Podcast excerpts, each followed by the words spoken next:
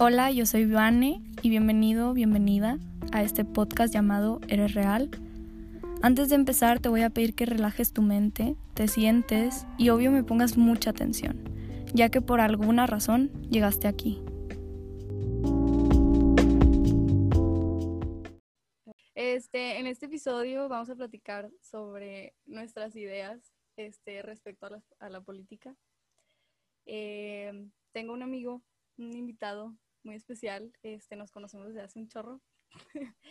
y pues es la persona más indicada para platicar sobre estas cosas. Este, esta persona se llama Renato. Hola Renato, ¿cómo estás? Hola Vanessa, muy bien, muy bien. Gracias por invitarme, qué amable. Claro, siempre. Este, ¿quieres decir tus redes sociales? ¿Cómo te podemos encontrar en Insta? Me puedes encontrar Mira, excelente pregunta, excelente pregunta. Te lo voy a investigar porque no me lo sé. Porque, sí, nada, sí batallo, una disculpa. Pues en, Facebook estoy como Renato Gama, obviamente, pero en Insta estoy como r.gama03. Ok, medio complicado el, Medio complicado, medio complicado, sí. Ok, ok.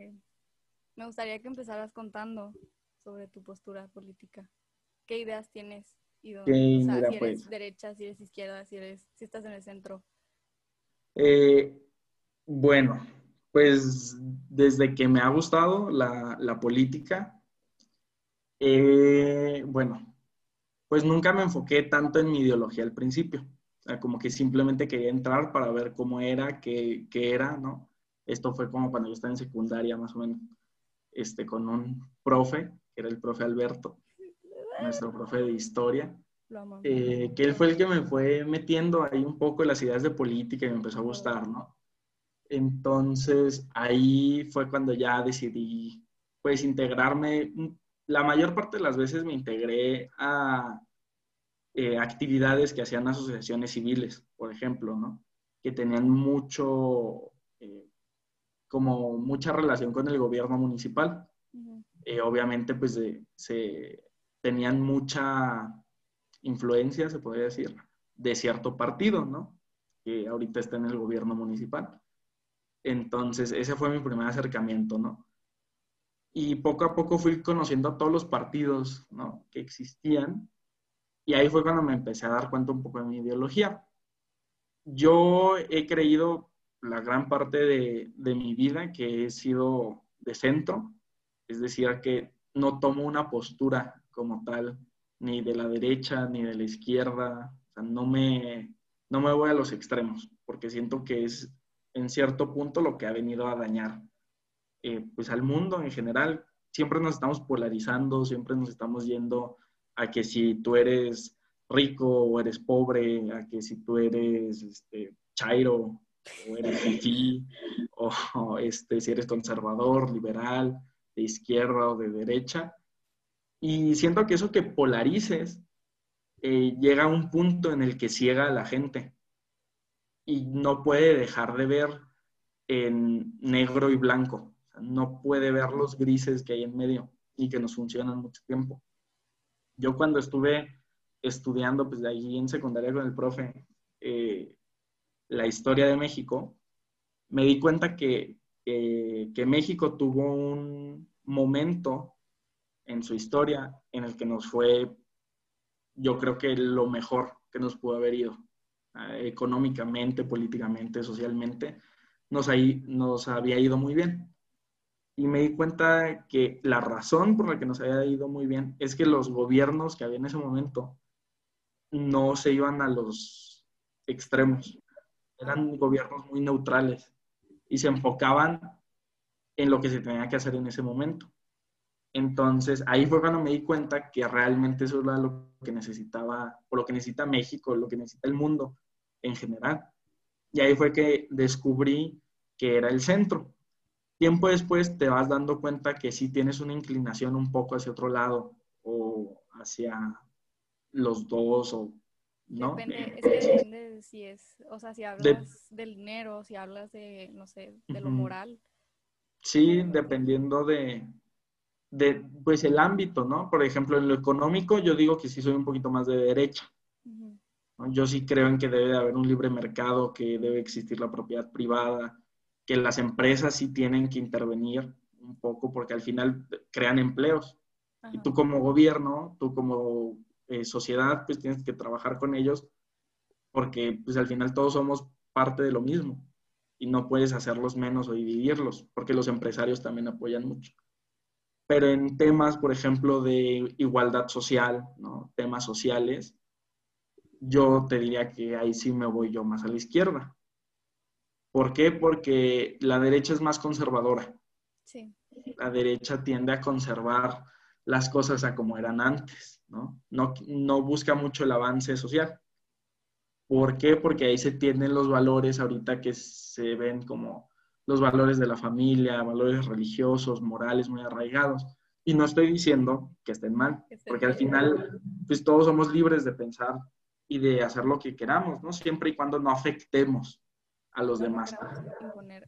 O sea, ¿tú sientes que, por ejemplo, la idea conservadora nos ha, nos ha detenido mucho en, en, México? Sí, yo creo que sí. La, la idea de... México es una sociedad muy conservadora. México siempre ha sido muy conservador porque hemos tenido estas ideas y la iglesia ha tenido mucho poder. Y, no estoy tampoco en contra de la iglesia, porque yo creo que todos podemos profesar la fe que queramos, o sea, todos somos libres de pensar lo que queramos. Si eso nos llena y nos hace ser mejores personas, adelante.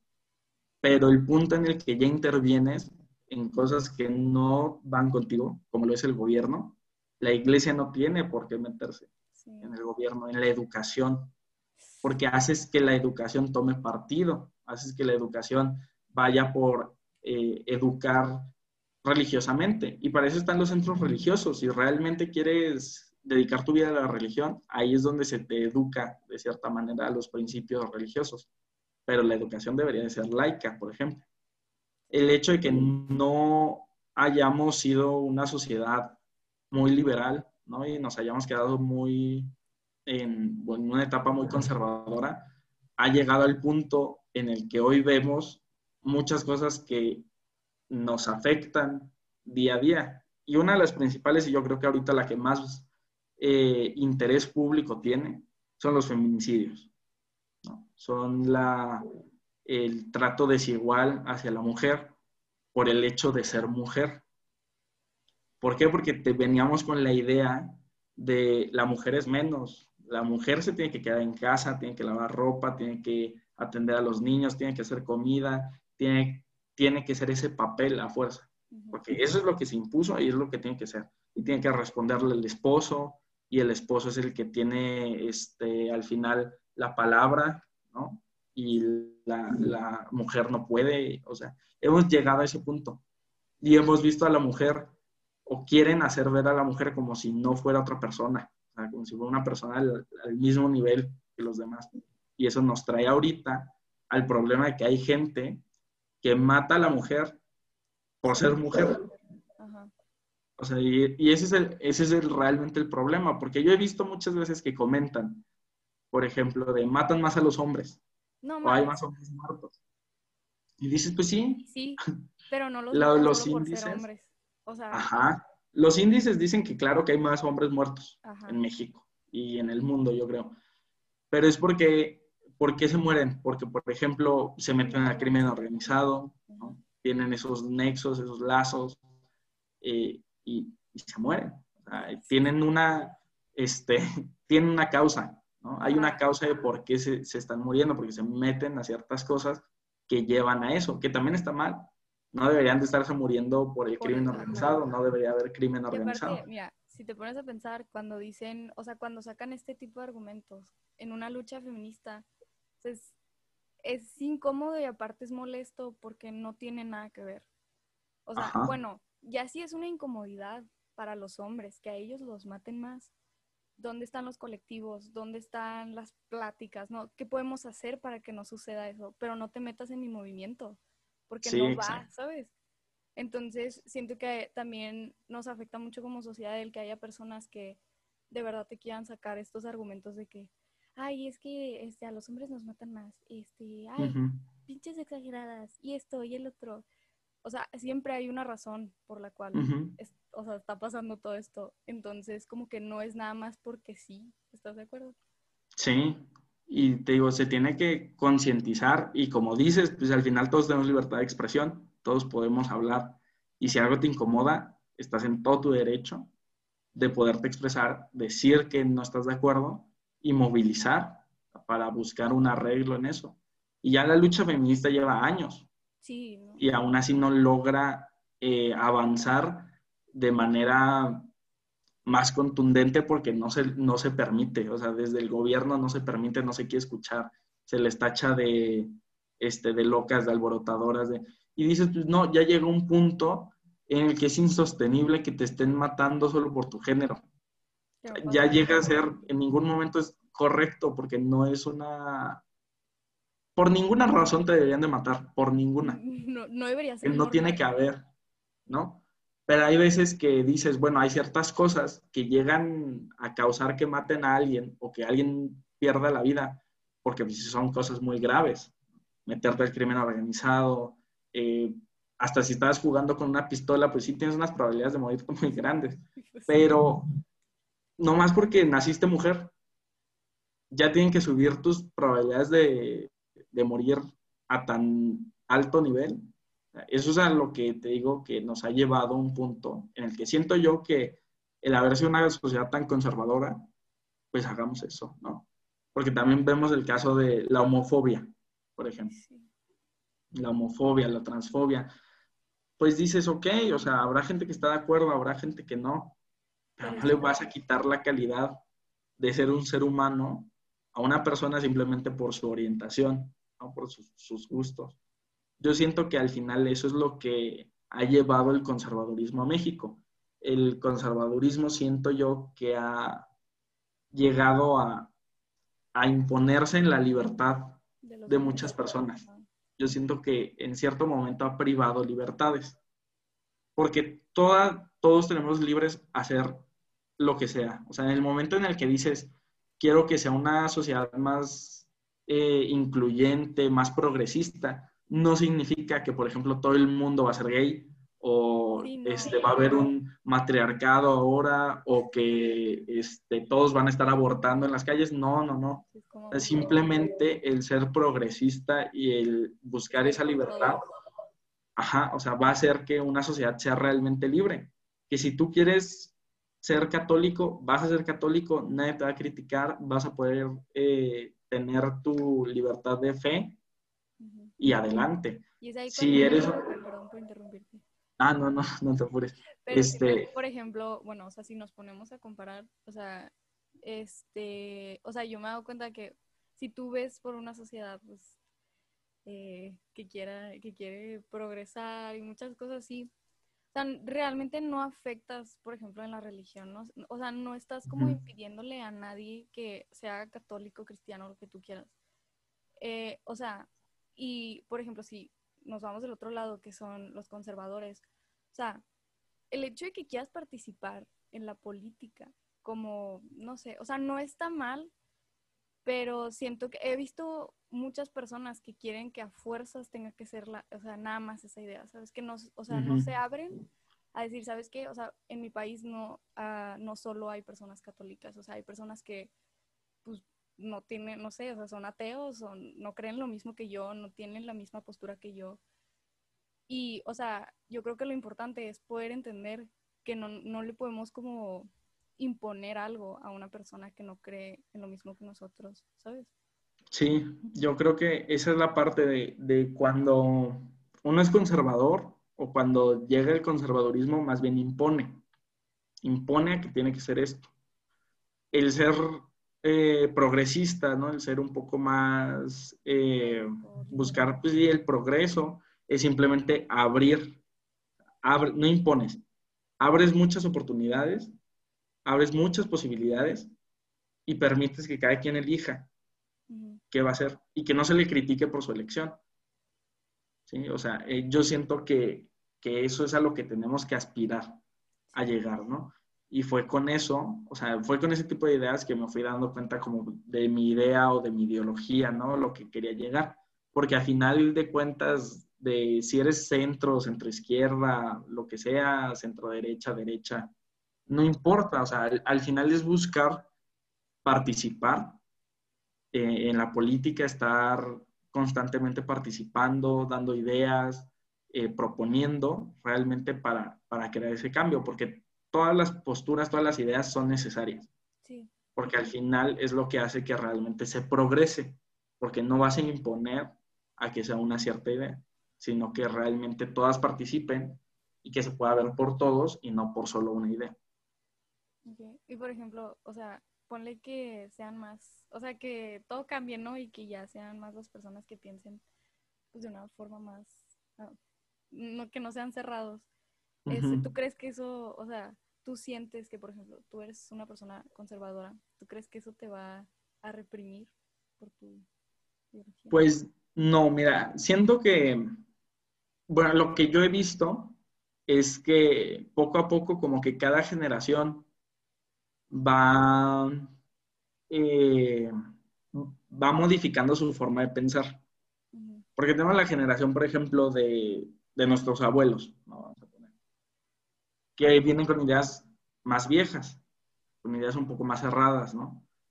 Y la siguiente viene más abierta y la siguiente un poco más abierta, ¿no? Porque es cómo vamos educando a las generaciones. Eso es lo que va haciendo que las cosas cambien o se queden iguales eh, o retrocedamos. O sea, eso es lo que realmente pasa.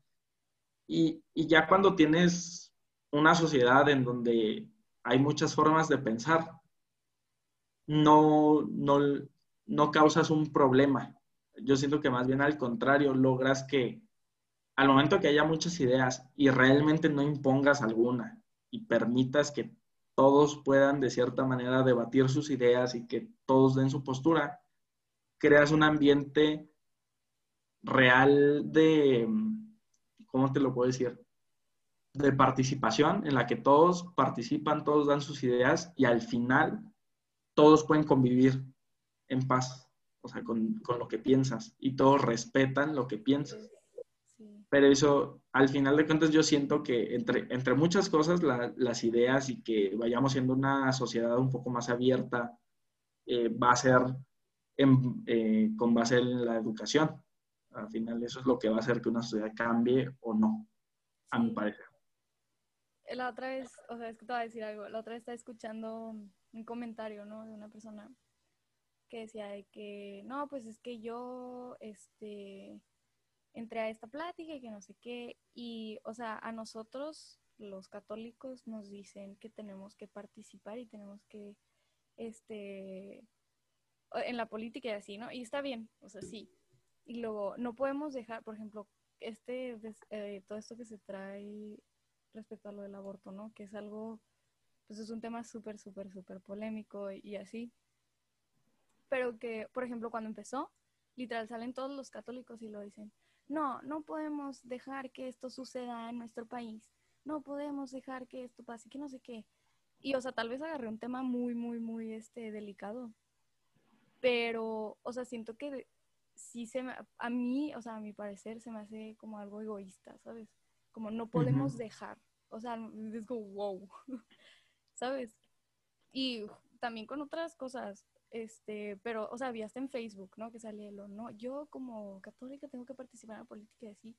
Y a veces hasta se me llega a ser incongruente porque, o sea, siento que solo salen al ataque en esos temas, ¿sabes? O sea, a mí me gustaría ver personas así en el ataque respecto al tema del feminismo, los, los feminicidios, o sea, toda la problemática que estamos teniendo hoy en día, ¿sabes?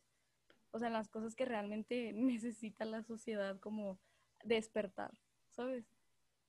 Sí, yo, yo creo que sí veo lo mismo que tú, la verdad, que este, se comenta de ciertas cosas, en ciertas cosas sí comentan, en ciertas no. Yo siento que tanto su opinión ah, de las personas que, por ejemplo, comulgan con una idea religiosa y quieren eh, que se dé a conocer, pues están en toda su libertad también de hacerlo, ¿no? Pero sí es un punto en el que temas como el, aborto, por ejemplo, que, o sea, en mi, en mi ideología, en mi forma de pensar, yo siento que sí debería ser gratuito, eh, legal, se debería este, permitir. No obligas, porque con el, con el aborto no estás obligando a todo mundo a abortar. Estás dando la posibilidad otra vez de, en caso de que sea necesario, lo puedas hacer sin que se te eh, pene de alguna manera. Y el otro caso, a mí se me hace eh, el querer eh, ponerlo en la luz de todos como algo ilegal, pues sí cierra. Ahí sí estás imponiéndote sobre los demás, estás quitándole la libertad a alguien.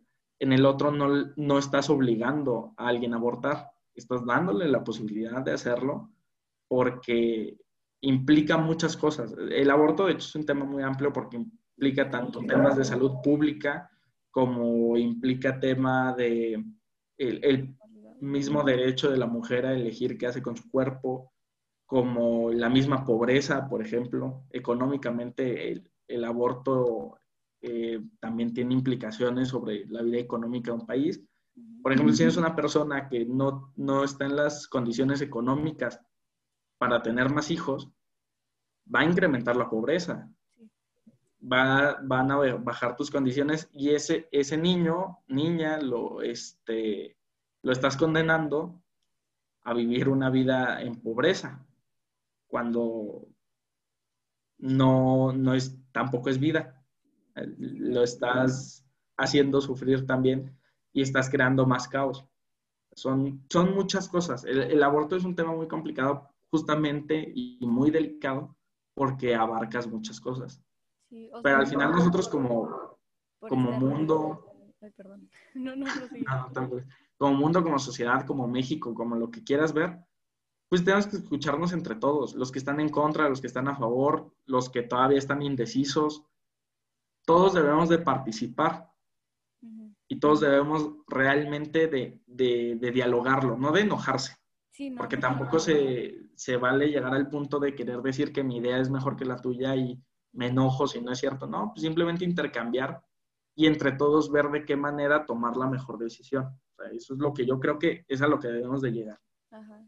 Sí, no, o sea, y de hecho ahí también estoy de acuerdo con eso porque, o sea, no sé, ponle, yo, yo, tú y yo, este, debatimos sobre el aborto, ¿no? Y tú estás en contra del aborto. Entonces yo te escucho y te digo, no, pues mira, o sea, esto no te va a afectar a ti, o sea, desde mi punto de vista. Y es lo que yo pienso realmente que, o sea, si se legaliza y se hace todo, todo lo que implica o sea, realmente no tendría ningún impacto en las personas que no están de acuerdo, ¿sabes? y, yo, o sea, me apego más a la idea de que cada quien puede decidir lo que tiene que hacer, o sea, o lo que, ¿sabes? Sin tener que influir en la vida de alguien que nunca habías visto antes hasta que te enteras y es como, no, no abortes, amiga, no, no abortes. O sea, no sabes todo lo que hay detrás de esa mujer, ¿sabes? O sea, ya metiéndonos en, en ese tema, ¿sabes? ¿sabes? ¿sabes? ¿sabes? O sea, como que, no sé, se me hace muy, muy egoísta llegar a ese punto en el que ni siquiera yo te puedo imponer a que estés de acuerdo. O sea, simplemente como, dame la libertad de que yo pueda decidir. Sí, pues sí, la verdad, antes de llegar al punto de si eres izquierda, derecha, lo que quieras, irte a los extremos, yo creo que lo que todos absolutamente todas las personas, independientemente de sus ideas, eh, de su ideología, lo que deberíamos de poner siempre en el centro o sobre la mesa del debate, de la discusión que se esté dando, es la libertad. Porque la libertad no tiene que ser eh, parte de una ideología. la libertad tiene que ser universal. Tiene que ser un principio universal para absolutamente todos independientemente si eres, eh, por ejemplo, aquí en México, si vas con el PAN, si vas con el PRI, si vas con Morena, eh, si eres apartidista, si eres católico, si eres cristiano, si eres heterosexual, homosexual, o sea, independientemente de eso, yo creo que lo que debe predominar siempre es que tus ideas o lo que estés proponiendo nunca afecte la libertad. Yo, yo creo que eso es a lo que tenemos que llegar antes de decir si eres de un bando o eres del otro, que tus ideas nunca interfieran con esa libertad. La libertad debería ser universal, siento yo. Eso es a lo que debemos de aspirar o es a lo que debemos llegar. Sí, totalmente de acuerdo. Desde la postura que estés. Ajá. También... Entonces yo...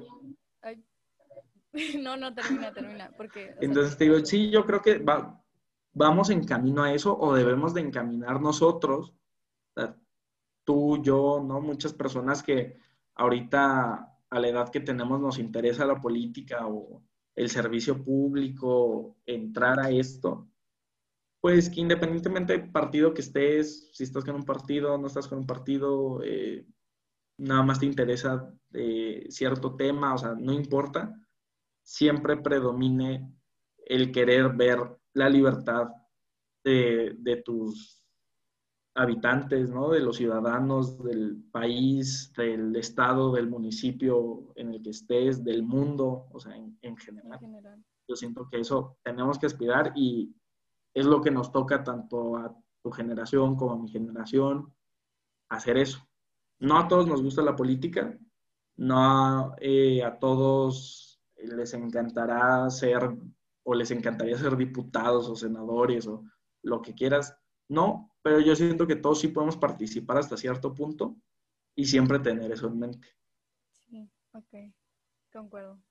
La pregunta que te quería decir ahorita, este, no sé cuál hacer primero porque me salieron dos, pero este, ¿cómo ves, o sea, el país en 10 años, 10, 15 años? En 10, 15 años. Mm, mira, para como veo ahorita, o sea, las cosas, yo creo que va a haber muchos cambios en todos los sentidos, en, en todo. Ahorita, por ejemplo, estamos entrando en una crisis económica. ¿no? De aquí a unos 10, 15 años tal vez vayamos apenas saliendo de esa crisis porque se viene muy fuerte. O ya estaremos recuperándonos, por ejemplo. O sea, ese, es una, lo que yo digo, o lo que muchos, de hecho, especialistas dicen, que pues nos vamos a tratar de, de, recuperar o de 10 a 15 años tal vez ya estamos muy bien, ¿no? Eso es algo que podría eh, cambiar dependiendo de si ahorita ya hay vacuna contra el COVID, ¿no? O si ya podemos reactivar la economía, todo eso. Yo creo que económicamente siempre estamos de arriba para abajo, ah, realmente, y eso yo creo que ya sería tarea más de un economista que nos dijera si vamos a estar bien no. Sí, sí. Pero en lo que yo te podría decir que política y socialmente sí vamos a cambiar muchísimo porque estamos hablando de que de 10 a 15 años ya va a ser o va a empezar a ser otra generación la que empiece a llegar a los puestos públicos. Ya va a ser otra generación la que vaya a tomar las riendas de los gobiernos, la rienda de la política. Va a haber un cambio, para empezar, generacional, porque una generación va a sustituir a otra en la toma de decisiones. Ya va a ser un punto en el que, por ejemplo, personas de, nuestra generación, tuya y mía, ya van a poder, por ejemplo, ser candidatos a puestos de elección popular o ya pueden eh, ocupar ciertos cargos, ¿no? Y ya van a ser otras personas las que van a estar tomando las decisiones y van a ser otras ideas las que estén en ese momento. Yo creo que eh, ese va a ser un, un cambio bueno eh, porque va a dar un respiro. Por ejemplo, van a cambiar muchísimas cosas. Ahorita lo que yo veo, por ejemplo, es, y lo comparo mucho, es con las elecciones del año, del, no fue el año pasado, fue el 2018, aquí en México, ¿no? Que gana López Obrador eh, y gana en todo el país, ¿no? Arrasa con el, el voto de la gente. Y, creo que ahí es cuando nos damos cuenta o la sociedad se da cuenta de algo muy importante. Porque si, si bien recuerdas, todo se votó por inconscientemente? ¿Qué? ¿Tú crees que votaron inconscientemente para que haya ganado? Yo creo, mira, ahí te va. Yo creo que lo que pasó fue el hartazgo. Y eso yo creo que mucha gente lo ha dicho. Sí. Eh, esto no es por estar en contra o a favor de Andrés Manuel, o sea, son simplemente las cosas como pasaron ya fueron años de que gobiernos del PAN y del PRI. ¿no? Entonces, todos habían visto eso y llega un punto en el que se, se hartan, ¿no? Y ven que la única opción, que ya no es ni PAN ni PRI, era Morena. Y, y, este, te digo incluso, o sea, yo también lo pensé, pues sí, cierto, o sea, ¿quiénes más quedan? ¿sí? ¿Quién, ¿Quién más queda? O sea, realmente quién más queda porque ya nos han demostrado el PAN y el PRI que no. Ajá. Y la gente estaba harta, o sea, ya llega un punto en el que estás tan harto que ves un cambio, algo tan mínimo, o sea, un cambio tan mínimo que dices, esto es algo nuevo, vámonos con eso. Y votaron para presidente, votaron para diputados, votaron para presidentes municipales, para gobernadores, para... Entonces, gana, gana Morena, ¿no? Le dan el, el voto de confianza a que gane López Obrador y su partido. Y ahorita se empiezan a dar cuenta de algo, que gente que eligieron de Morena no está haciendo el mejor trabajo que pudieron haber imaginado. Y luego se empiezan a dar cuenta que votaron por gente del PAN y no está haciendo el mejor trabajo. Y votaron por gente del PRI y tampoco está haciendo el mejor trabajo. Pero al mismo tiempo se empezaron a dar cuenta que sí votaron por otra gente del PRI que está haciendo bien el trabajo. Y también se empezaron a dar cuenta que votaron por gente de Morena que está haciendo bien el trabajo y por gente del PAN que también está haciendo muy bien su trabajo. Entonces la, la, gente ya se dio cuenta o se está empezando a dar cuenta y más en nuestra generación, o pienso yo que eso es lo que tenemos que empezar a hacer ver, que ya no es cuestión de qué partido llega. Sino como en sí el político, literal. El candidato que vaya a dar el partido. Porque veníamos de una generación que, por ejemplo, toda una familia era panista y todos van y votan por el PAN. O toda una familia era priista y todos van y votan por el PRI. O todos estuvieron con López Obrador. Entonces, donde esté López Obrador, yo voto. O donde esté la izquierda, yo voto. Entonces, se empezaron a dar cuenta que, pues, justamente por ese voto duro, que así se le llama, ¿no? De nada más votar por el partido, pues permitía que mucha gente sin experiencia llegara lo que tenemos que empezar a darnos cuenta y empezar a enseñar o a dar a conocer a la gente es que hay excelentes políticos en todos los partidos, así como lo hay pésimos políticos corruptos de lo peor en todos los partidos. La corrupción no es la marca de un partido. La corrupción es la marca que han dejado los políticos de todos los partidos que han llegado a los gobiernos. Y eso es lo que tenemos que cambiar.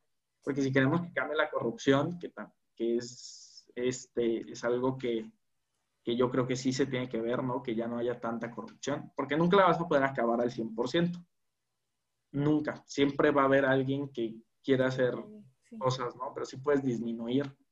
Entonces, ¿cómo vas a hacer esto? Pues realmente votando de manera informada y sin tomar un partido. Como ya eh, este es muy. tan intenso. O sea, por ejemplo, yo sé que hay gente que milita en un partido. Yo, yo milito ya en un partido, pero no por eso voy a estar votando por ese partido en todas las elecciones. ¿Sabes? Si mi partido postuló a alguien que de plano no es un candidato viable, no voy a votar por él. Pero si vi que el otro partido puso a alguien que realmente ha estudiado, está preparado, lo he visto trabajar, tiene buenos resultados, pues voto por él porque él es el que realmente va a dar el cambio. Este es un punto en el que ya no vamos a estar votando nomás a, a, lo, a lo bestia, porque así se votó todo este tiempo, se empezó a votar a lo bestia por pura gente que es inepta, por, por, pura gente que no ha hecho las cosas bien. Si no, ahorita México sería otra cosa. Yo digo que en ese, en ese punto político eso es lo que va a suceder. Y, es, siento que es importante porque así te das cuenta que no, o sea, no necesitamos dividirnos, ¿sabes? O sea, por ejemplo, los partidos, sino más que nada apoyarnos entre todos y saber por quién sí, por quién no, independientemente en el partido en el que esté. O sea, y poder identificar o darte una idea de quién va a poder hacer un buen trabajo, ¿sabes? Sí. Entonces, es lo que pues siento que a todos nos, nos falta comprender, porque hasta en mi familia se dice así como, no, yo soy priista de corazón, yo soy esto, y, y, es como, y siempre por el mismo y por el mismo, y es que este, y, y se vuelve como, o sea, a ver, ni siquiera conoces al candidato, ¿qué, qué te pasa? ¿Sabes? Sí, sí, sí. Y es una forma muy como, pues, ignorante, ¿no? De ir a votar, ¿estás de acuerdo? Sí, bastante. Y te digo, es nuestro papel. O sea, ahorita, por ejemplo, de nuestra generación, yo no la veo muy política. para nada. La mayoría no, no le llama la atención. Somos contados, personas como tú, como yo, que sí nos gusta y hasta nos gustaría dedicarnos a ello, pero a pesar de que a los otros no les gusta, sí tenemos que empezar a, a concientizar que, pues por lo menos lo único que tienen que hacer o lo único que pueden hacer y tienen la posibilidad de hacerlo es ir a votar. Sí.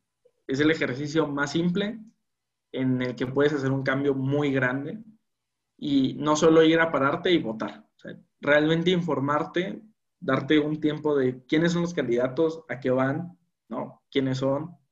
Eh, qué, qué propuestas traen? Y dejar de lado los partidos, enfocarte en los perfiles y votar por el mejor perfil que tienes, independientemente de que, que, si viene compartido o incluso si es independiente, porque es algo que también ya se vio en México. Mucha gente eh, de repente quiso votar ya por los independientes porque dijeron que esos eran los buenos, los candidatos independientes, y no a fuerza. Él puede también ser un candidato independiente y va a terminar siendo un corrupto si no ves por quién estás votando. Hasta el más corrupto puede estar sin partido, como puede estar metido en el PRI, como puede estar metido en el PAN o como puede estar metido en Morena, o sea, puede estar metido en cualquier lado. El corrupto es corrupto porque lo es y punto, donde lo ponga. Sí, ajá. Y luego, o sea, respecto a eso, siento que, bueno, ya te he contado, ¿no? Y supongo que a ti también te lo han dicho, que es este que, ¿cómo? ¿Te quieres dedicar a la política? Te van a matar como a Colosio. Y eso, ¿cómo? ya sé que hay, es que hay mucha corrupción, no, pura cucaracha y que no sé qué, y es como, pues, por eso me quiero dedicar a la política, porque yo sí tengo una visión, ¿sabes? Así es. sí, a mí también. A Colosio, o sea, porque tienen que sacar ese tema, o sea, ¿sabes? Este, yo pienso que es diferente, o sea, y que hay muchas cosas que a lo mejor y tristemente, ¿verdad? Desafortunadamente, nosotros no sabemos si Colosio hubiera sido un buen un presidente porque pues, murió. Eh, pero, o sea, pues obviamente tuvieron que ver muchas cosas. Este, su, ¿cómo se dice? Este, cuando dio el discurso, ¿fue, fue esa? Sí, fue el discurso que dio allá en el Monumento a la Revolución. Ajá, o sea, eso hizo explotar muchas cosas, ¿estás de acuerdo? Entonces, obviamente, no vas a ir ahí a gritar, no sé, con un chorro de gente, ah, sí, y de tu propio partido, ¿estás de acuerdo? Mira, yo creo que, de hecho, eso que tocas el tema, yo siento que también va a ser un, un cambio en ciertas personas, no en todas, la verdad. Eh, venimos con un discurso continuo de políticos, el discurso de siempre. Político que pongas, político que lo ha dicho así te la pongo. Voy a acabar con la corrupción, voy a acabar con el crimen organizado, voy a dar seguridad a las familias. Es lo que siempre escuchas, siempre escuchas lo mismo.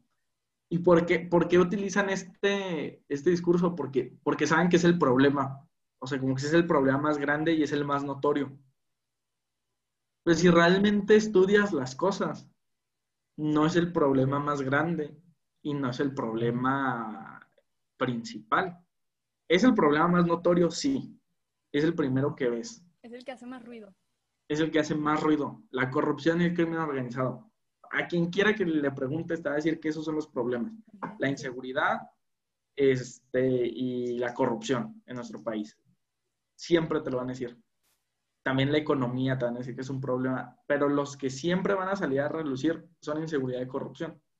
Porque son los que hacen más ruido siempre ves en el periódico o en las noticias que agarraron a un funcionario público porque desvió tanto de fondos o porque tenía en la nómina del Estado a su familia o viste que ya balasearon en no sé dónde, que ya hay no sé cuántos ejecutados, eh, que el, tráfico de drogas, de armas, de personas ha subido.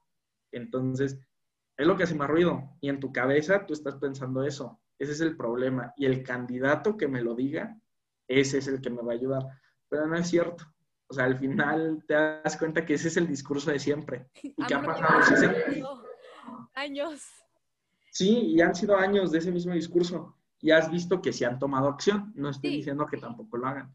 Tuvimos la guerra, por ejemplo, contra el narcotráfico, ¿no? Que causó todavía mucha más violencia. Eh, también ahorita que se está luchando contra la corrupción, sí, también, por ejemplo, ¿no? O que siempre hay un instituto que... O sea, lo que más hace, o sea, que más te desilusiona, por así decirlo, es que, o sea, no es tan fácil y no es rápido. Entonces, está bien, y, o sea, qué bueno que queremos terminar con la corrupción. El problema es que, o sea, no le puedes prometer a la gente que es ya rápido y que, o sea, sí, sí. Es, es un, o sea, no, es un mundo, ¿sabes? Sí, les estás prometiendo, por ejemplo, hay presidentes municipales que prometen eso. O sea, que ya, ellos llegan y se va a acabar. Pues claro que no tienes tres años, o sea, como presidente municipal, por ejemplo, tienes tres años de gobierno con tu posibilidad de reelegirte y todo, pero tienes bien, bien tres años. Claro que no les vas a, no vas a acabar con la inseguridad y con la corrupción en tres años. hemos pensado, y te digo que ese es un cambio que espero haya, de aquí a unos 10, 15 años, que la gente se dé cuenta que no es el problema principal, que la corrupción y eh, la inseguridad, la impunidad y todo esto que, que ahorita vemos el problema, como el problema principal es simplemente el resultado del verdadero problema principal que tiene México. ¿Por qué hay inseguridad? ¿Por qué ha crecido el narcotráfico? ¿Por qué hay corrupción? Por qué estamos como estamos realmente, si realmente te haces la pregunta y te das el tiempo de investigar las cosas, te vas a dar cuenta que todo viene de la educación. Todos los caminos llevan al mismo punto, la educación. Y suena muy raro, o sea, suena muy idiota, ¿no? ¿No? Al, principio suena muy extraño que digas cómo la educación desencadenó todo este problema que ahorita tenemos que realmente está comiéndose al país.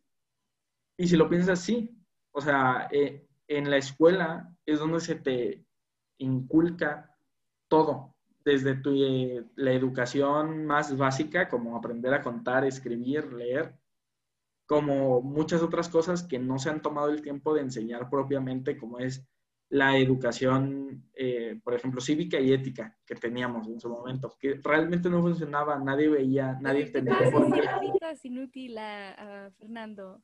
sí, ¿no? Y, o sea, no. No, realmente no se hizo de la manera apropiada, pero se supone esa clase era para eso, para educar a tu gente, a, sí, pues a la gente, ¿no? A decir, pues tengo que ver por los demás también ¿no? Este, y tengo que ser una persona consciente, tengo que querer a mi país, para que cuando fueras un funcionario, pues por lo menos sepas que pues estoy aquí por mi país, estoy aquí por mi gente, no les voy a robar, ¿no? Eh, tratar de ver eso. También, por ejemplo, nunca se ha dado educación financiera en las escuelas para llevar una buena, un buen control de tus finanzas. Quiero aprender a pagar eh, impuestos. Sí, educación sexual, por ejemplo, para los jóvenes, para que no haya embarazos no deseados, que terminan en, pobreza muchas veces o en violencia familiar. Abandonan la escuela. Dan, dan muchas, dan como resultado muchas cosas. Y el hecho de que crees ciudadanos eh, sin educación, gente no educada, hace que, por ejemplo, personas con muy mala educación, con muy baja educación, lleguen al gobierno. ¿Y qué hacen? No tienen ni una idea de lo que están haciendo. Entonces, ves las pésimas finanzas públicas que tenemos porque es gente que no sabe, que llega y no sabe qué está haciendo, o simplemente porque nunca le educaron el simple hecho de algo tan básico como es el respeto. O sea, el respeto por los demás o el pensar por los demás y pues llegan y ¿qué hacen? Pues me robo el dinero. Me voy a robar lo que hay en la hacienda pública, no me importa, pues veo por mí. No los haces gente consciente, no haces gente consciente, no haces ciudadanos conscientes. Entonces hacen todo eso, desfalcan al Estado después, están metidos en los actos de corrupción, ¿no? El hecho de que no hayas logrado tú como gobierno imponer una buena educación eh, para que realmente tengas ciudadanos preparados, para que después ellos no los tengas, por ejemplo, no los eduques para ser empleados, por ejemplo, ¿no? O que toda tu vida vas a ser empleado, no, pero que tengas en tu formación de, pues tengo la opción de ser empleado, o tengo la opción de sacarle un negocio adelante, o tengo la opción de, de ver de qué manera lo que a mí me gusta hacerlo rentable, ¿no? Tener personas emprendedoras, tener personas que, bueno, tal vez no a todos se les da el, el emprendedurismo, pero si quieren trabajar en alguna empresa y saben que son buenos como empleados, que tampoco significa que sea algo malo, ¿no? Pero que tengas personas activas y que tengas personas que siempre estén viendo cómo salir adelante, que no les quites sus sueños o no los hagas menos, no los eduques, ¿no? Para que vivan en la ignorancia y no vean el problema que realmente hay, que realmente salgan adelante y eso es lo que van a hacer, que tengan, por ejemplo, trabajos estables o que mejoren la economía al hacer ellos sus empresas. Y todo esto realmente hace que cambien las cosas. Porque en cuanto quieres, dejas de educar a la gente, por ejemplo, la gente que está en pobreza, que no puede recibir educación, pues todos los días se la juega. Porque no tiene, no tiene con qué. Se la juega y ve con qué le hace. Y trata de salir adelante. Y, y como tienes gobiernos ineficaces, con gente ineficaz, ¿qué hace, qué, pasa? Que pues nunca realmente logras que sus vidas mejoren o les das, no, ni siquiera les das las herramientas para que puedan mejorar su vida, ¿no? Porque no, tampoco se trata de llegar al gobierno y te regalo el dinero. ¿no? no, se trata de llegar al gobierno y trato de darte todo lo que tú necesitas para que puedas salir adelante, pero es tu obligación ya salir adelante con lo que yo te di pero ni siquiera le dan las herramientas. Entonces la gente se ve estancada y ahí es cuando empieza el verdadero problema. Te ves en una situación económica pésima. El gobierno no te apoya, no tienes educación. Entonces te las, ah, se las ven negras. Y ahí, te ahí les quedan de dos a mucha gente. Por ejemplo, critican a, a, la gente que está en esa situación porque no trabaja y se vuelven delincuentes, pero no es, no, no es su culpa. Estás en una situación en la que, oye, tengo a mi esposa, tengo a mis hijos. Sí, o sea, estás en una situación literalmente precaria, horrible, y que ven mucha, mucha gente que ve como solución el crimen organizado. Lo primero que ves. ¿Por qué empezó el crimen en México? O sea, ¿por qué realmente empezó? Los narcos empezaron en Colombia allá es donde, y nunca había pasado nada por México. O sea, en México todo estaba relativamente bien, entre comillas. Y cuando empezamos a tener todos los problemas y la crisis económica en los gobiernos, por ejemplo, de Echeverría, de este, se me fue el nombre de, este, de López Portillo, de, de, estos presidentes, y que empezó la caída de, del peso y la inflación y todo eso, pues empezó a hacer que cuando éramos en su mayoría, que te digo que eran los gobiernos que a mí más me gustaron, que la mayor parte de, la población era clase media, pues todo estaba bien, pero de repente pasó esto por personas ineficaces, por personas que llegan al gobierno y no hicieron las cosas bien, eh, se cae. O sea, la clase media cae y la mayoría se vuelve pobre. Y ahí es cuando pues ya no saben qué hacer. Y, la mayoría, y muchos empezaron a encontrar que había excelentes planteos de marihuana y que la podían empezar a traficar.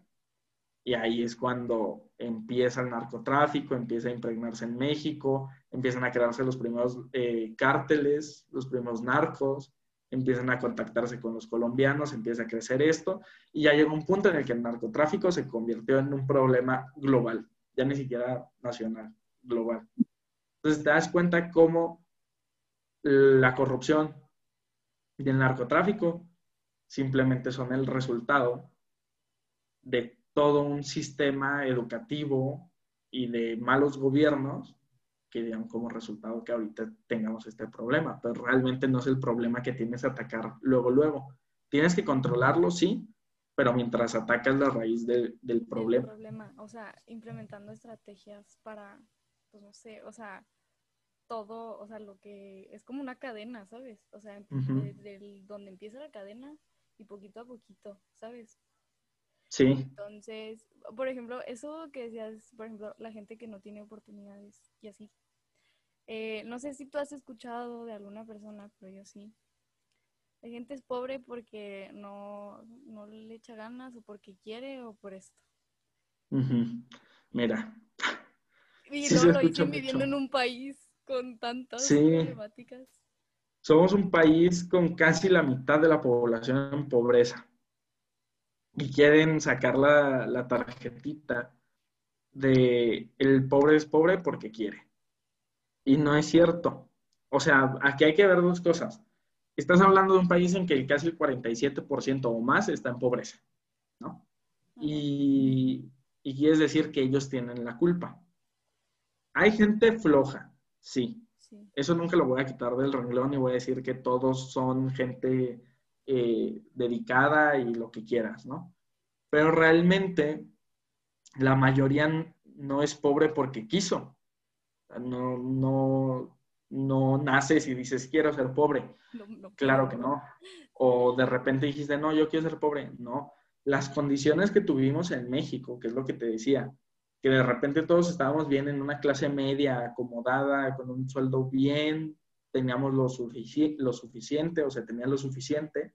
De repente por malos gobiernos porque no se supo llevar bien la economía, la estabilidad del país, empezó a entrar la corrupción, empezó a florecer todo, todo, todos estos males que se tienen en el país.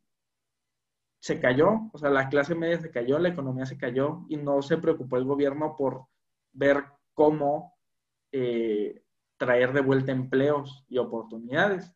Ya mejor se, se enfocó en ver cómo desfalco el Estado y me quedo yo con el dinero y ya no vieron por su gente. O sea, se empezó a perder el tacto del gobierno con la gente y la gente ya cayó en la pobreza. No quisieron ser pobres, o sea, las condiciones lo llevaron a... Y mucha gente se parte el lomo todos los días. O sea, tú y yo, por ejemplo, estamos bien. En lo que se puede estar, sí estamos más bien. Pero mucha gente se despierta al día y cada día es una lucha de ver cómo realmente salgo de mi problema. ¿Cómo traigo... ¿Cómo le hago para ganar dinero? Sí. ¿Cómo veo para ese día traer algo de comer a la casa? O sea, esa es la meta, ¿no? Por ejemplo, tú y yo tenemos otras metas totalmente distintas a las personas que están en ese problema. Tú y yo, por ejemplo, estamos viendo de, no, quiero terminar de estudiar y después quiero hacer esto, ¿no? Quiero empezar mi empresa o quiero eh, trabajar en tal lugar, eh, me quiero titular como abogado o, quiero ser licenciada en relaciones internacionales, ¿no? O, quiero, o sea, muchas cosas. Pero ellos están viendo de hoy qué tengo que hacer para, comer. Que ni siquiera debería de ser una preocupación. O sea, debería ser algo que ya deberías de tener. Necesidad básica.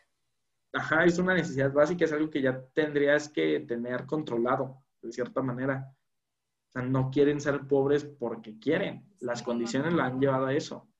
Si tú les das las herramientas, que es lo que no ha dado el gobierno, si tú das las herramientas, los que son trabajadores, que te puedo asegurar, la mayoría lo son, y quieren salir adelante, si tú les das las herramientas y tuvieras un buen gobierno que se las dé, o sea, no significa regalarles dinero, ni mucho menos. realmente decirles, toma educación, toma buena salud, eh, este, te formo para que tengas buenas oportunidades de trabajo, eh, busco incentivar a que haya más empresas en el país para que den trabajo. eso ya les daría las herramientas y ellos salen adelante y ahí crecería más la clase media. Y los que se quedaron en, clase, en la clase pobre, sí van a ser en su mayoría gente que ya no quiso trabajar, porque sí lo hay. Hay gente que sí es floja, es huevona a todo lo que da y no quiere salir adelante. Pero créeme que es una parte mínima. Porque ves tú todos los días a gente que realmente se levanta desde las 5 de la mañana, 6 de la mañana para agarrar el camión e irse a trabajar a la maquila, o gente que de plano está todos los días buscando a ver qué trabajo encuentra porque no tiene. Entonces, eso es lo que se tiene que hacer conciencia, ¿no? Que realmente el problema es ese.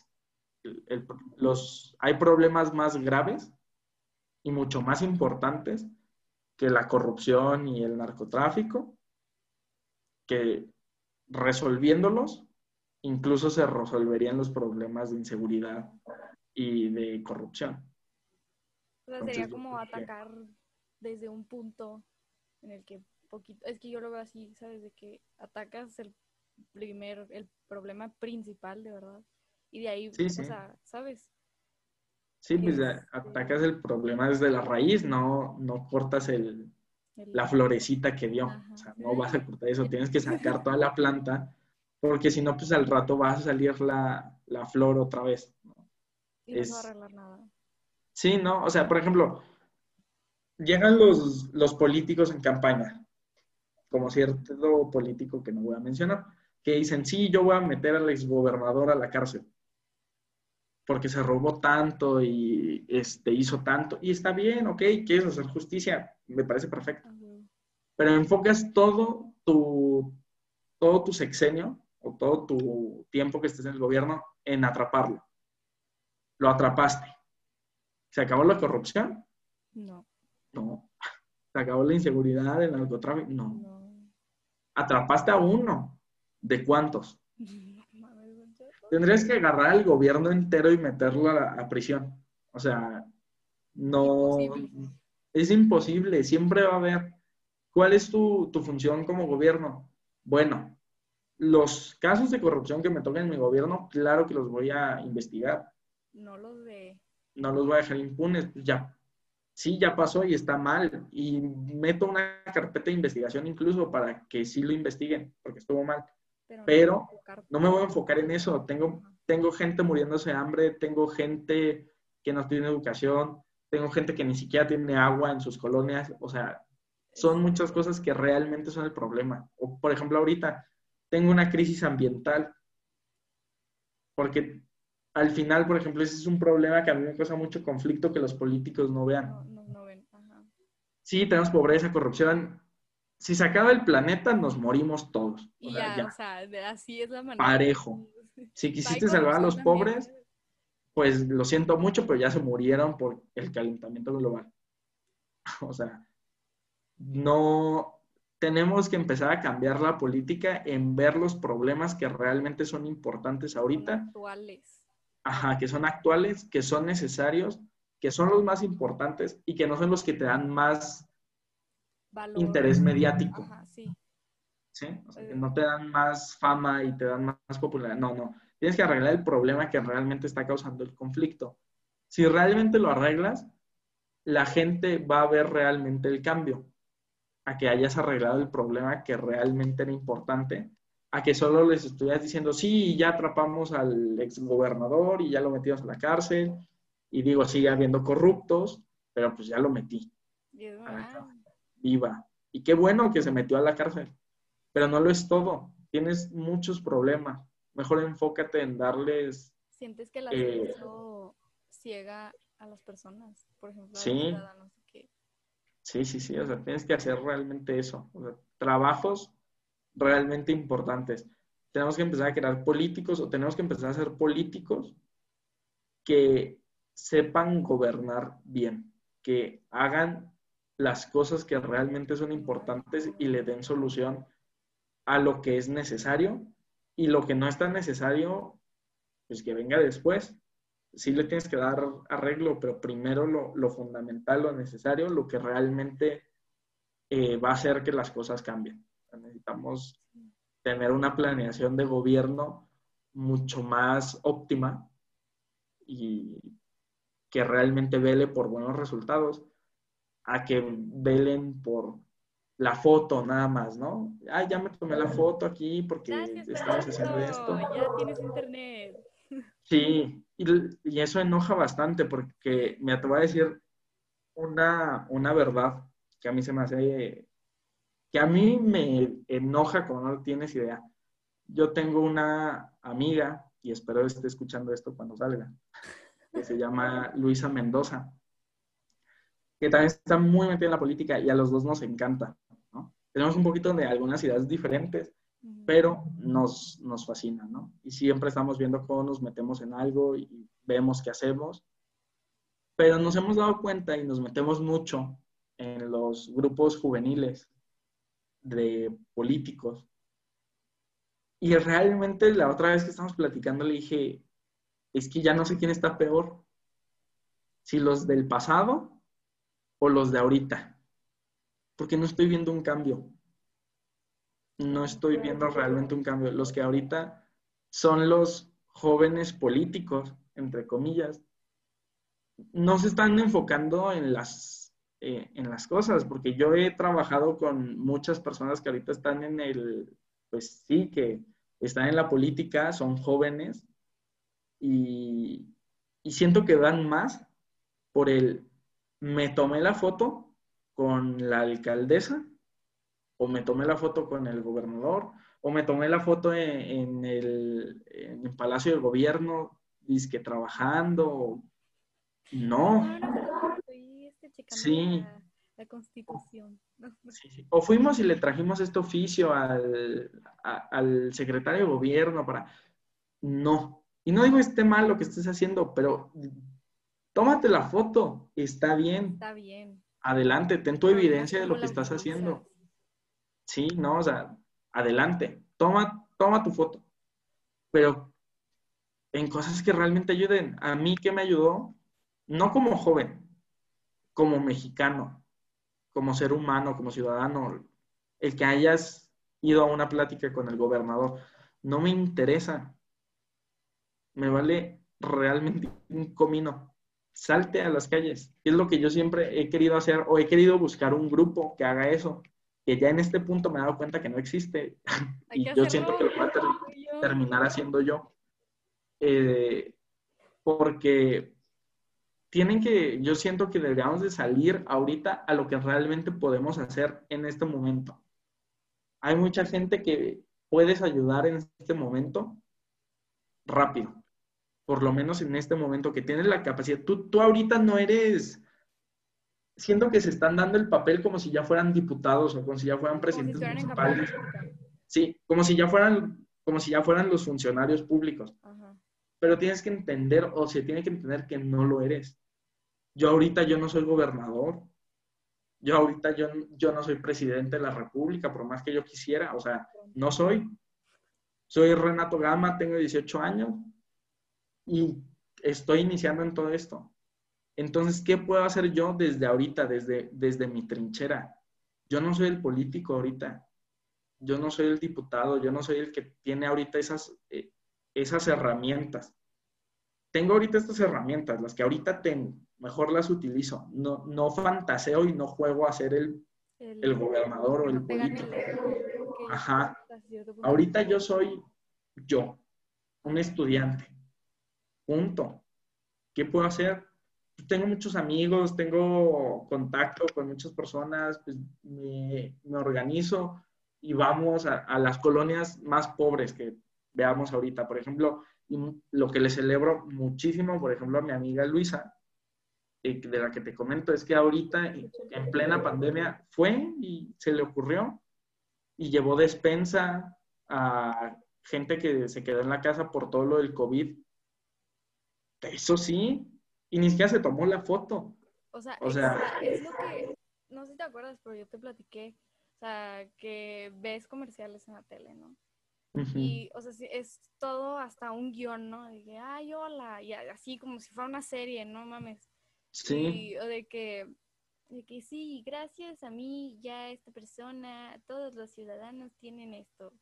Y así, y es como, no, y luego aparte o sea, en sí el que te tomes la foto, como, siento que es hasta una falta de respeto a la persona a la que según esto estás ayudando, ¿sabes? Sí, sí, o, sea, tómatela ya cuando ya la hayas ayudado. Ajá, tómate la foto, ok. Pero, o sea, que no sea algo, ay, sí, sí, sí, y, ya de ahí se basa todo lo que has hecho, el tipo de persona que, que eres, eh, o sea, el perfil que tienes, o sea, no. No. O sea, sí que te tome la foto, lo que tú quieras, pero trabaja. ¿sabes? A jalar que se ocupa. Sigue ayudando, ¿sabes? O sea, sigue, o sea, que tengas a alguien ahí que te tome la foto, pero que no estés así, ah, sí, a ver, que no tengas como a mil fotógrafos ahí. O sea, imagínate cuánto dinero ha de costar hacer un comercial. Sí, no, o sea, se buena calidad, este, con así hasta el espacio. O sea, imagínate cuánto dinero has de gastar en eso. Se van miles de pesos en eso. O sea, es al, final yo creo que sí debes de tener tus fotos o debes de tener tu, tu currículum, ¿no? De todo lo que he hecho, porque sí tienes que tener tu evidencia de he hecho esto, he logrado esto y lo he hecho. Pero que no sea tu, tu punto principal de voy a llenar mi currículum con fotos, no, no. Voy y ayudo. ¿Qué es lo que tengo que hacer? Esto, o cuáles veo que son los problemas que en los que sí puedo ayudar. Ahorita vemos el problema de, ambiental, por ejemplo. Pues voy, me organizo y voy planto árboles, voy limpio calles, voy limpio un río cercano a donde estoy, o sea, busco hacer algo. Ahorita es muy difícil por la contingencia y que volvemos al semáforo rojo y todo, pero en cuanto todo se reactive y pueda estar lo más normal que se puede, pues salir y darte, porque es ahorita lo que nos toca. Ahorita, por ejemplo, muchos quieren, no sé, se quisieran poner en, los que quieren crearse ahorita políticos de sí, voy a ir y voy a exigir al gobierno que haga algo contra el COVID-19 y lo arregle. Pues no, tú no eres ahorita el presidente. Ahorita, ¿qué más me quisiera yo sí ser el presidente y decir, ¿sabes qué? Arreglamos esto, cierra fronteras, que no pase nadie, vamos a estar en momento de alarma, vamos a arreglar esto, vamos a bajar el número de contagios, pongo gente preparada en el sector de salud, no politizo el tema. O sea, claro que sabríamos o sabemos hacer o tenemos una idea de qué podríamos hacer siendo el presidente o el gobernador, pero no lo eres. Ahorita yo no le puedo dar solución al COVID. Puedo apoyar, por ejemplo, como este, te digo que lo hizo mi amiga Luisa y voy y entrego despensas a la gente que ahorita yo se le está pasando mal o trato de hacer conciencia de que uses el cubrebocas, eh, voy, te doy cubrebocas y no tienes gel antibacterial, algo que está en mis manos, pero no pierdas el tiempo. O sea, no, no, hay que, no hay que perder el tiempo en cosas que ahorita realmente no. Yo siento que eso ahorita nos, nos falta mejorar eh, como jóvenes y que somos los, los próximos en, en, ser los nuevos políticos, por ejemplo, en enfocar en lo que realmente podemos y en lo que realmente va a dar resultados, no en jugar a ser el político. Al que va y da el discurso, al que va y se nada más habla y dice que hizo y que se tomó la foto y que se la pasa en reuniones, en presidencia municipal. No, eso no es lo importante. Qué bueno que vayas a las reuniones y hagas relaciones y lo que quieras, va. Pero enfócate más en las otras cosas. Yo siento que eso nos falta. Y espero realmente cambie de aquí a unos años eso y seamos personas más conscientes que busquen mejorar la situación en la que estamos y no busquen solamente las cámaras y discúlpame, pero puras pendejadas. O sea, o sea, nada más el, pues sí, el, el, reflector. Eh, ándale, pues sí. Oye, concuerdo con todo lo que dijiste. No sé cuánto nos extendimos, pero siento que es una muy buena plática que pudo haber durado más. Yo creo que sí. Un poquito más, este, se nos va. Pronto, pronto, pronto. Pronto, pronto. Pues oye, neta, o sea, siento que con todo lo que dijiste sí es como algo vamos a aportar. Si alguien lo escucha completo, o sea, de verdad, escuchen bien y abran los ojos. Este, y eso que dices, o sea, lo de las fotos, o sea, todo, todo, todo, es muy importante. Porque, bueno, yo, o sea, si llego a hacer política, si me, o sea, si me llego a ganar ese puesto, sí, o sea, en, al final, o sea, me voy a morir y nadie se va a acordar de mí. Entonces, mi objetivo es ver por las personas, o sea, ver por lo que yo he vivido, o sea, ver cómo, o sea, de verdad aceptar que hay mucha gente que le batalla, que no hay oportunidades de, educación, de etc, etc, etc. Y no solo hacerlo por, ay, sí, este, gano dinero porque soy política. O sea, no, ¿sabes? O, ay, sí, me voy a ganar el nombre. O, porque siento que eso es como, te gana el ego, ¿sabes? De, y eso te, te va a destruir, al fin y al cabo. Sí, la verdad, sí. Esperemos cambie.